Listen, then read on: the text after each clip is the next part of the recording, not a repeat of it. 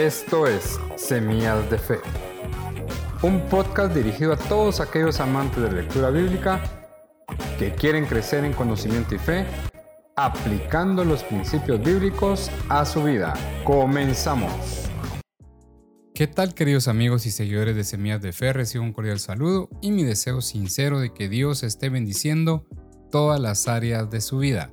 Les saluda su anfitrión Percy Palacios y les doy la bienvenida al noveno episodio de la segunda temporada del podcast de Ministerios Semillas de Fe, en el cual estamos leyendo, meditando, pero sobre todo estamos aprendiendo en el Evangelio según San Marcos.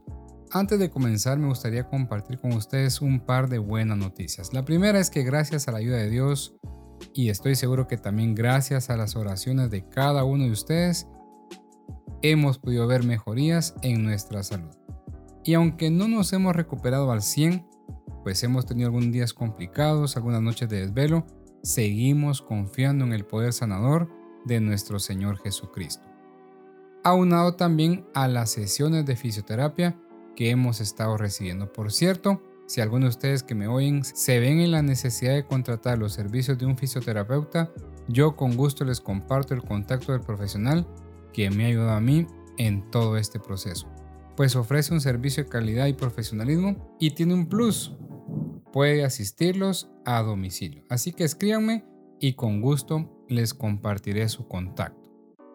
Después de este breve comercial también quiero contarles que hace unos días me sorprendió un correo que recibí de una página que se llama podstatus.com la cual se dedica a realizar ranking de los podcasts que se producen en nuestro país. Y resulta que de acuerdo con ellos, el podcast de Ministerio de Semillas de Fe se ubica en el puesto 11 en la categoría de cristianismo. Ocupamos también el lugar 21 en la categoría de religión y espiritualidad. Y el puesto 189 de todos los podcasts que se producen en Guatemala y se transmiten en la plataforma de Apple Podcasts. Esto por supuesto nos da alegría, nos motiva para continuar esparciendo la semilla Evangelio, pero no nos hace olvidar que esto es para la gloria del nombre de Dios, ya que Él es el que pone en nosotros el querer como el hacer por su perfecta voluntad y nos ayuda a que el Evangelio se esparza hasta donde estas plataformas nos lo permiten. Pero ya dejando de lado todo esto, comencemos con nuestro programa de hoy, porque traigo unos datos extraordinarios sobre el ministerio de Jesús. Hablaremos sobre la ciudad que le sirvió a él como base, como centro de mando, como descanso y como sede, pues de ahí partía a las distintas regiones donde predicaba hasta que va a Jerusalén para cumplir su pasión. ¿Te has preguntado alguna vez si el templo de Salomón, las sinagogas y los templos actuales tienen alguna relación? Si tienen algo en común, pues en este episodio también hablaremos al respecto y aclararemos algunas dudas que se tienen respecto a este tema. También voy a mostrarte cómo se leía en hebreo la Torá en las sinagogas. Hablaremos sobre dos palabras que resaltan mucho en el Evangelio de Marcos. Una de ellas es autoridad y la otra es enseñanza. Veremos la relevancia de ambas.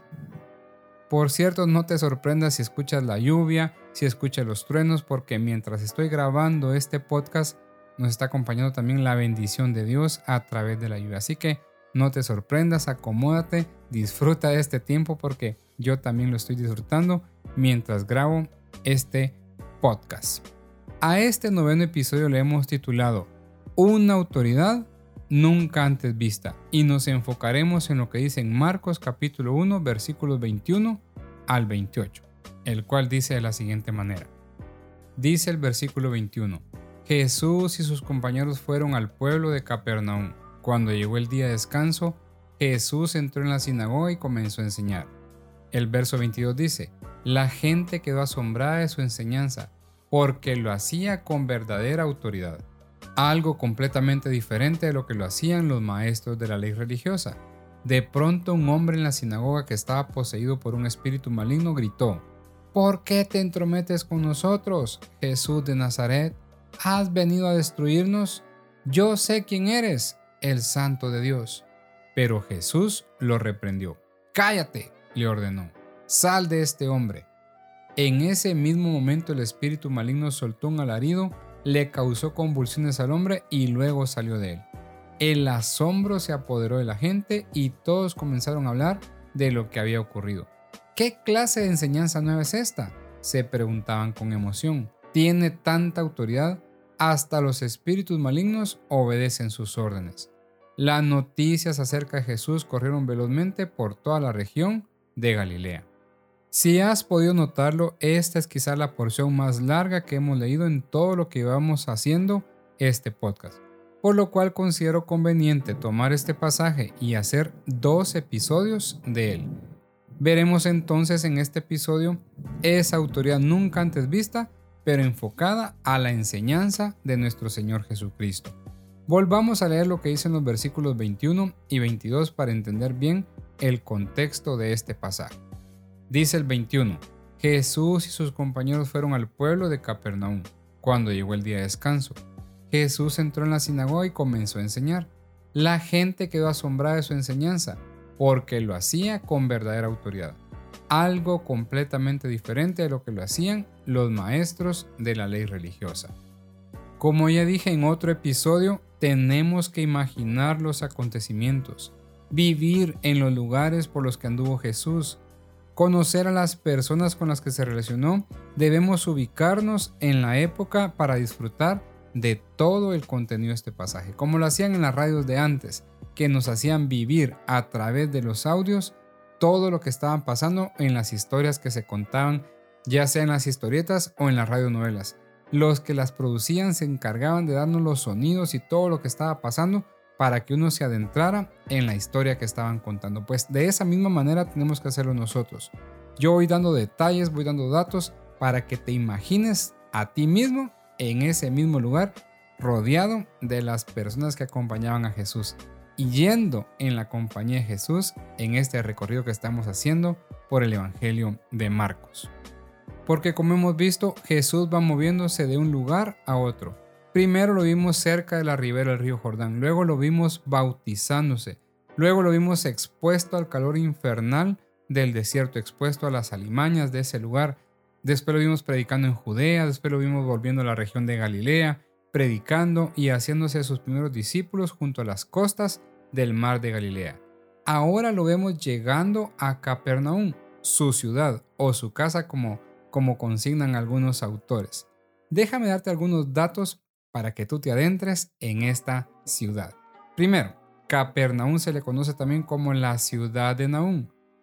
También se le llama aldea de consuelo. De acuerdo con la Biblia referencia Thompson, Capernaum estaba situada en la costa noreste del mar de Galilea, en un lugar llamado Telhum. Era el principal centro comercial y social de esta región durante el ministerio de Jesús. Aquí, sobre la gran carretera entre Siria y Palestina, se recolectaban los impuestos de aduana y se encontraba ubicada una guarnición romana. Jesús vino a este lugar después de salir de Nazaret y la casa de Pedro iba a ser su casa. Aquí él llamó a Mateo y aquí enseñó y predicó y realizó muchas grandes obras. Fin de la cita. Además de este comentario, Alfonso Ropero nos da un dato mayúsculo, uno que nos permite comprender algunos eventos que hemos leído seguramente en la Biblia. Dice que Capernaum estaba en la frontera de los estados de Felipo y Herodes Antipas, los hermanos que se vieron inmersos en el idilio con Herodías, y de quienes hablamos en el episodio número 5 cuando hablamos acerca de la muerte de Juan el Bautista. Otro dato más, en esta frontera fue donde Leví o Mateo fue llamado por Jesús mientras se encontraba cobrando los impuestos.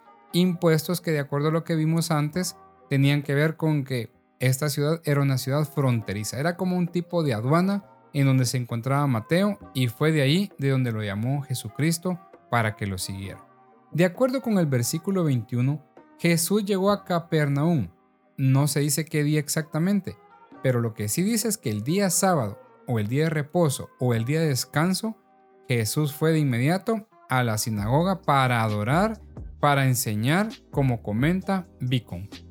Y en este punto nos vamos a detener por un instante, porque quiero explicar el concepto de sinagoga, ya que he escuchado a muchos decir que los templos actuales son el equivalente de las sinagogas del tiempo de Jesús y también lo relacionan con el templo de Jerusalén, o es decir, el templo de Salomón, lo que fue anteriormente el tabernáculo. Para entenderlo voy a citar textualmente a William Barclay e iré comentando algunos detalles que nos harán ver las diferencias que habían entre las sinagogas del tiempo de Jesús y los templos donde nos reunimos actualmente nosotros. Dice William Barclay, la sinagoga era primordialmente una institución de enseñanza. El culto de la sinagoga constaba solamente de tres cosas, oración, lectura de la palabra de Dios y exposición de ella. No había música, ni canto, ni sacrificios. Se podría decir que el templo era el lugar de la adoración y de los sacrificios. La sinagoga era el lugar de la enseñanza y la instrucción. La sinagoga era con mucho más influyente, porque no había nada más que un templo. Pero la ley establecía que donde hubiera 10 familias judías tenía que haber una sinagoga. Y por tanto, donde quiera que había una colonia de judíos, había una sinagoga. Si uno tenía un mensaje que predicar, la sinagoga era el lugar normal para predicar. Veamos algunos detalles, pues. Por ejemplo, dice que solo habían tres cosas en su liturgia, la oración, la lectura de la palabra de Dios y la exposición de ella. Dice que no había ni música, ni canto, ni sacrificios.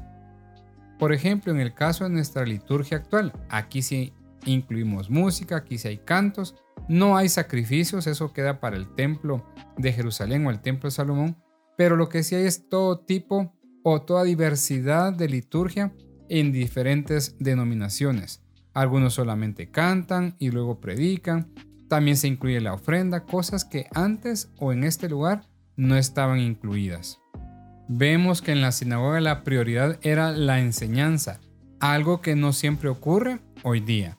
Salvo algunas congregaciones que suelen tener o dedicar un día entre semana para, para servicios de enseñanza teológica y en otras ocasiones en la escuela dominical se dedica un tiempo para este tipo de enseñanzas, pero aquí es debatible porque hay muchas deficiencias respecto a los maestros que enseñan, porque en ese momento, en ese tiempo, los rabinos eran personas que se preparaban de mejor forma para poder explicar y para poder enseñar dentro de las sinagogas.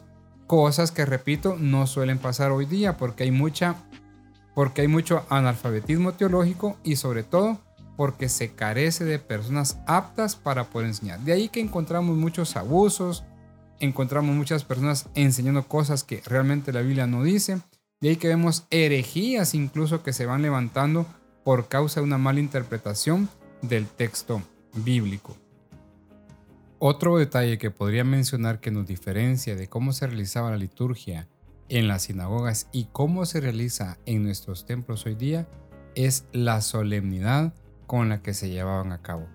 Ya que por aquellos tiempos no veíamos a gente pararse, hablando, interrumpiendo. No, las personas leían la Torah y todos los demás solemnemente y con mucha atención prestaban atención, escuchaban la enseñanza que estaba impartiendo el rabino de turno. Eran tan solemne y era tan delicado que cuando estaban leyendo la Torah no pasaban el dedo sobre, sobre las hojas, sobre el pergamino, sino que usaban un yad. Es una especie de puntero que probablemente muchos lo han visto, que es como un lapicero que tiene en la punta una mano con un dedo índice con el cual va pasando por las letras o por las palabras para poder ir leyendo. A ese nivel llegaba la solemnidad que se practicaba dentro de la sinagoga. Sin embargo, en nuestros tiempos o nuestras, en nuestras culturas o en nuestras iglesias, no tenemos esa clase de solemnidad. Aquí no respetamos, a veces estamos hablando, interrumpimos, hacemos ruidos, ahora con el teléfono nos paramos, atendemos llamadas, etc. Eso marca mucho la diferencia entre cómo se realizaba antes y cómo se realiza hoy. Otra diferencia que tenemos que ver es el tema de los sacrificios, porque el templo, el templo de Salomón, lo que fue antes el tabernáculo, era el lugar donde se realizaban los sacrificios expiatorios y todas las ofrendas de paz y toda esta ley ceremonial que fue instituida por parte de Dios para el pueblo judío. Hoy no hacemos ningún sacrificio, hoy no hacemos ningún tipo de ofrenda donde tenemos que exponer a un animal, cortarle, eh, sacarle la sangre, expiarlo, no Eso fue lo que Jesús hizo en la cruz y nosotros ya no lo practicamos. El apóstol Pablo dice que nosotros debemos de presentar nuestros cuerpos como un sacrificio vivo, es decir, nosotros somos la ofrenda, de alguna manera por decirlo así, que presentamos, pero no es ningún tipo de sacrificio como lo practicaban en la antigüedad el pueblo hebreo. Otro punto los de William Barclay dice que la sinagoga ofrecía la oportunidad para comunicar tal mensaje. La sinagoga tenía algunos responsables, estaba el príncipe o principal o alto dignatario de la sinagoga, que de todas esas maneras se llama Jairo en las diferentes revisiones de la Reina Valera en Marcos 5:22. Era responsable de la administración de los asuntos de la sinagoga y de la organización de sus servicios estaban los encargados de las limosnas. Diariamente se hacía una colecta en dinero y en especie entre las que podían dar, y luego se distribuía entre los pobres. A los más pobres se les daba alimentos para 14 comidas a la semana. Estaba el Yazán, era el que la reina Valera llama el ministro. Era responsable de sacar y guardar los rollos de las escrituras, de la limpieza de la sinagoga, de tocar la trompeta de plata para anunciar la llegada del sábado y de la educación elemental de los niños de la comunidad. Lo que no tenía la sinagoga era un predicador o maestro realmente. Cuando se reunían para el culto, el principal llama a cualquier persona competente para que hiciera el sermón, la exposición. No existía tal cosa como un ministerio profesional, por eso le fue posible a Jesús empezar su campaña en las sinagogas. Todavía no se había endurecido la oposición hasta convertirse en hostilidad. Fin de la cita. Veamos algunos detalles pues. Vemos que aquí sí se recogía un tipo de limosna o ofrenda, pero no era en beneficio de alguien particular. No era para sustentar un ministerio pastoral como lo hacemos hoy día. Simplemente se recolectaba y se repartía entre familias pobres. Me llama la atención que dice a los más pobres se les daban alimentos para 14 comidas a la semana, lo cual indica que eran dos comidas por cada día.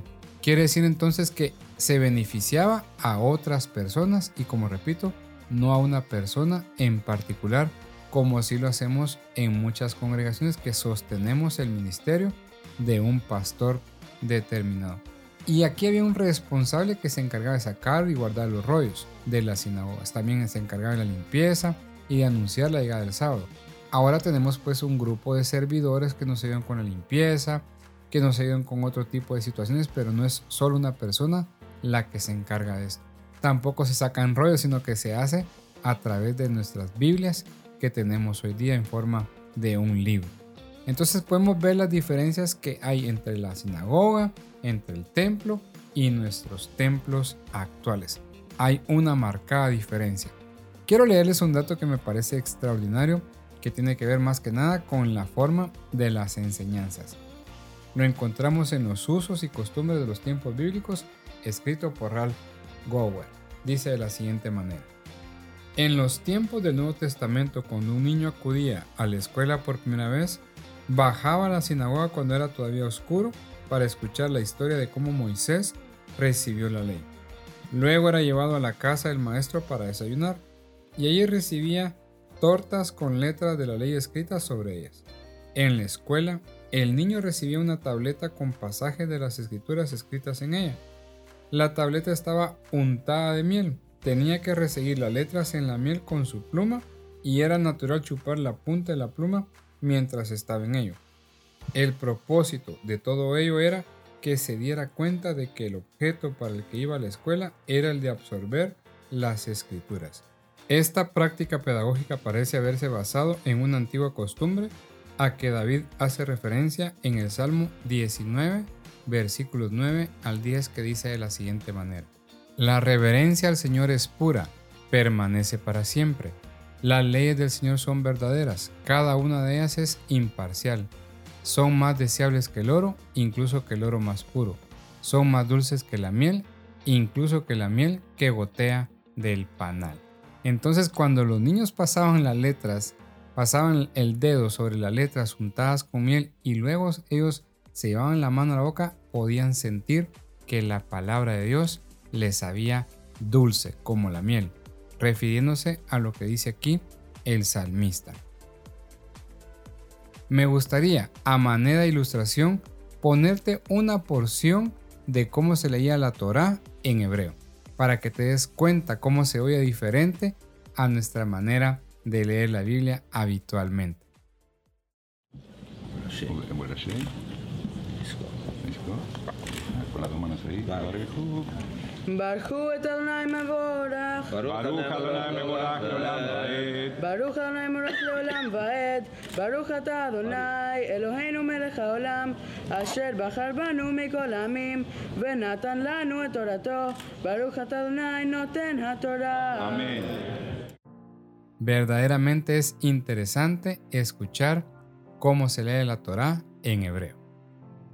De vuelta al versículo 21 dice que Jesús entró para leer y para enseñar. Es decir, que a él le tocó la exposición de la palabra.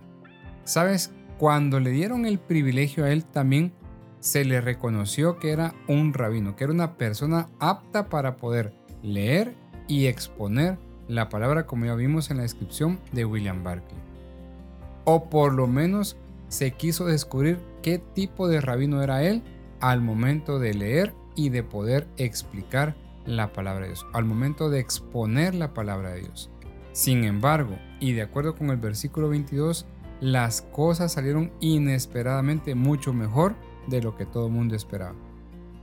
Porque dice que la gente ahí reunida quedó asombrada de su enseñanza. Una traducción fiel podría ser que se quedó con la boca abierta. Pero, ¿qué hizo tan distinta su enseñanza a la enseñanza común de otros rabinos?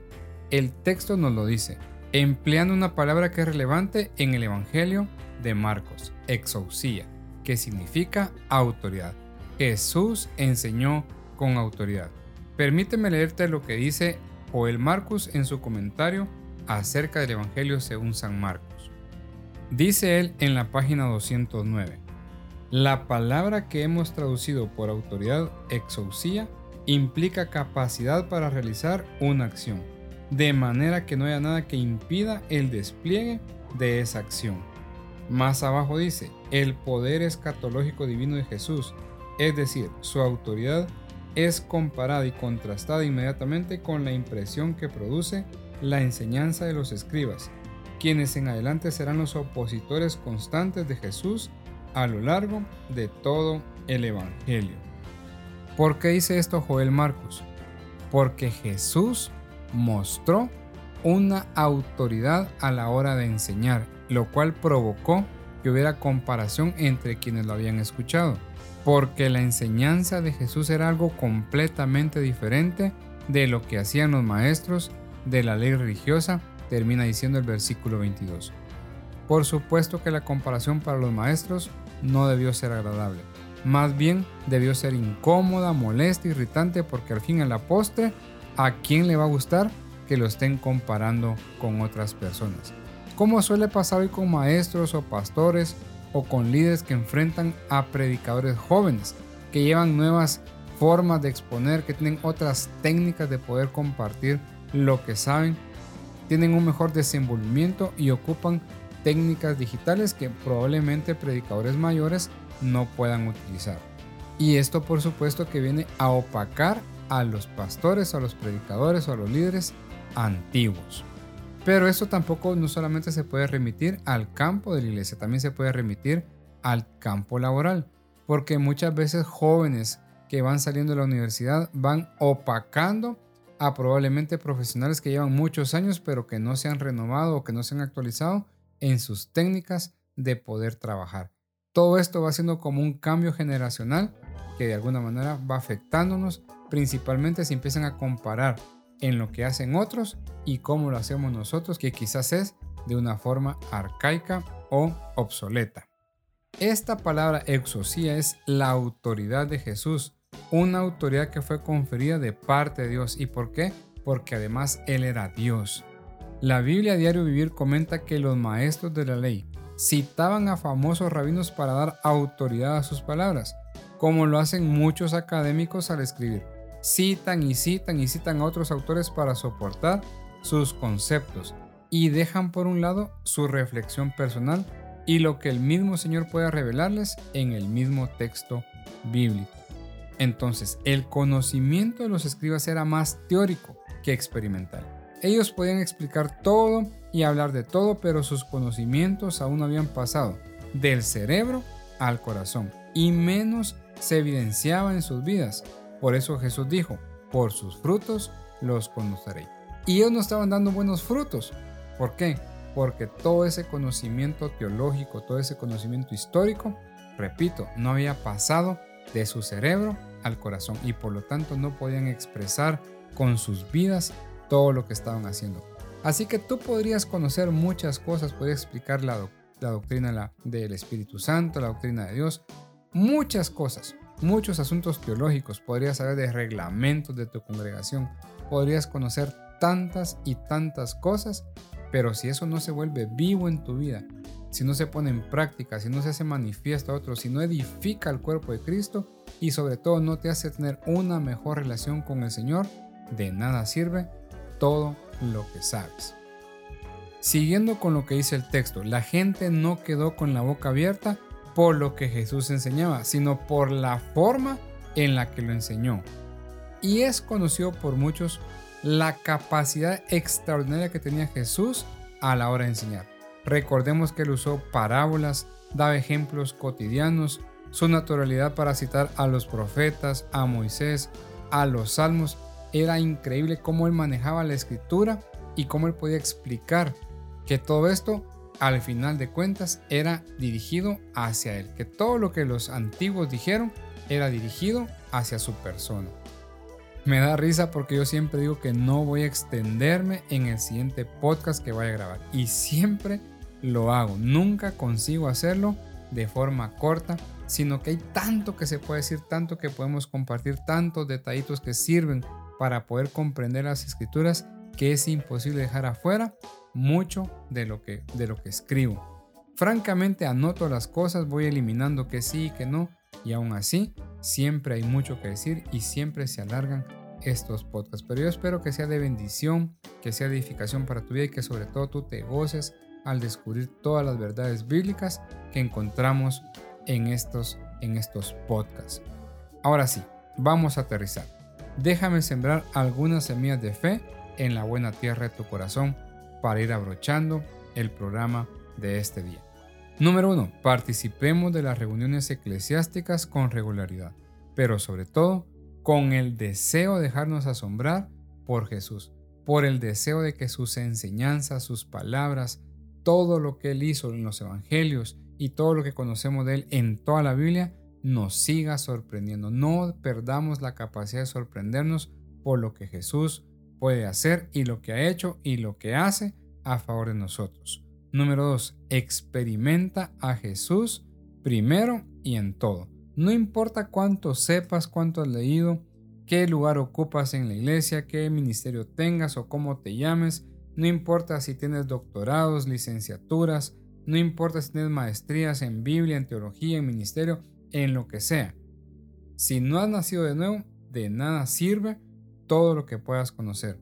Absolutamente nada tiene sentido si no puedes experimentar a la persona de Jesucristo.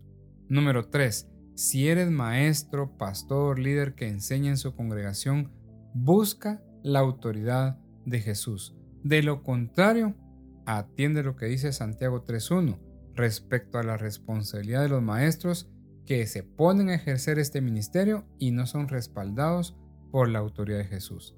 Prepárate, estudia conciencia, ponle pasión, entrega, dedícate, busca técnicas nuevas, haz de tu enseñanza una enseñanza llamativa, una, una enseñanza que evoque el deseo de seguir aprendiendo de parte de quienes te están escuchando. Nunca adulteres el texto bíblico. Haz lo posible por compartir lo que la Biblia está enseñando. Howard Hendricks en su libro Enseñando para cambiar vidas habla de siete leyes. La primera es la ley del maestro. Y en la página 17 dice lo siguiente. El maestro eficaz siempre enseña de lo que fluye de una vida plena. La ley del maestro, declarada sencillamente, es esta. Si deja de crecer hoy, dejará de enseñar mañana. Ni la personalidad, ni la metodología puede sustituir este principio. Usted no puede comunicar desde un vacío, no puede impartir lo que no posee. Si no lo conoce, es decir, conocerlo verdaderamente, no lo puede dar. Esta ley comprende la filosofía de como maestro, soy principalmente un estudiante, un estudiante entre los estudiantes. Estoy perpetuando el proceso del aprendizaje, aún estoy en camino y al convertirme en un estudiante, yo, como maestro, veré el proceso de la educación a través de una perspectiva radicalmente nueva y únicamente mía. Debo seguir creciendo y cambiando. Por supuesto, la palabra de Dios no cambia, pero mi comprensión de la misma sí, porque soy un individuo en desarrollo. Por eso Pedro nos pudo decir al final de su segunda epístola, creced en la gracia y el conocimiento de nuestro Señor y Salvador Jesucristo. Tal filosofía requiere cierta actitud, la actitud que reconoce que uno todavía no ha alcanzado la cúspide. La persona que aplica este principio de enseñanza siempre estará preguntándose cómo puedo mejorar. Esto es lo que dice en sus primeras páginas acerca de la ley del maestro, lo cual indica que uno tiene que prepararse, llenarse para poder compartir a sus estudiantes. El maestro debe conocer lo que va a enseñar. El conocimiento imperfecto se reflejará necesariamente en la enseñanza imperfecta, como dijo John Milton, John Milton Gregory. Así que maestros, prepárense para poder tener mucho que compartir con aquellos que les están escuchando. Si te gustaría tener este libro de Holbert Hendricks, Enseñando para cambiar vidas, escríbenos y con gusto te lo podemos vender a un precio especial. Lo único que tienes que decir es que escuchaste esta promoción a través del podcast de Ministerio Semillas de Fe. Pero bueno, vamos despidiéndonos. Me alegro mucho si llegaste hasta este punto y si no, pues gracias por los que sí llegaron. Para nosotros es un gusto poder compartir todo lo que el Señor pone en nuestro corazón. Nos sentimos con gusto, con gozo, con el deseo siempre estar compartiendo de todo esto que vamos leyendo en el Evangelio de Marcos. Me gustaría desearte que tengas el mejor de los días, que la pases bien, que disfrutes de la compañía del Señor en donde sea que estés y que Dios derrame muchas y ricas y abundantes bendiciones sobre tu vida, sobre tu trabajo, tu ministerio, tu familia, en todo lo que hagas. Mientras todo eso pasa, yo me despido como siempre diciéndote, haz tú lo posible y deja que Dios haga lo imposible. Esto fue el podcast de Ministerios Semillas de Fe. Hasta la próxima.